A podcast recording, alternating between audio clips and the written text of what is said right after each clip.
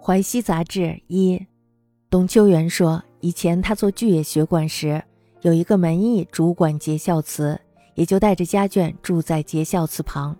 是节秋四的一天，门役深夜起身洒扫祠堂，门役的妻子还在睡觉，他梦见有几十批妇女拉着手进入了节孝祠，心里明白是神降临了，也没有害怕。忽然看见他所认识的两个家境贫穷的老妇人也在其中。再三辨认，确实没错。他奇怪地问：“你们生前没有受到表彰，怎么一起来了呢？”一个贫家婆说：“人世间的表彰哪能遍及穷乡僻壤，顾及破草棚屋里的人呢？淹没不闻的到处都是。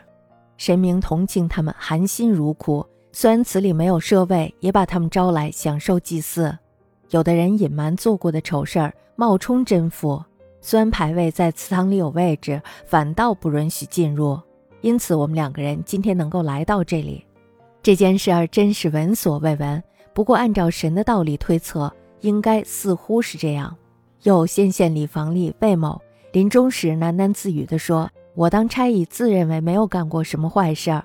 贫家父请求表彰时，我按照常规索要经手费用，想不到阴间的惩罚竟然会这样严重。”这两件事儿可以相互参照印证，相信忠孝节义真的可以感天动地、感动鬼神啊！董秋原言：昔为巨野学馆时，有门役点首节孝词，集协家居此侧。一夜秋四，门役夜起洒扫，其气尤寝，梦中见妇女数十倍，连绝入祠，心知神将亦不恐怖。忽见所识二贫袄亦在其中。再三审视，真不谬。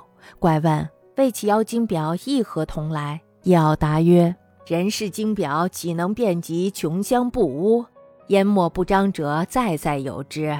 鬼神悯其途苦，虽辞不设位，亦招之来降；或藏瑕匿垢，冒滥馨香，虽未设祠中，反不容入。故我二人得至此也。此事颇创闻。”然魁以神理，似当如是。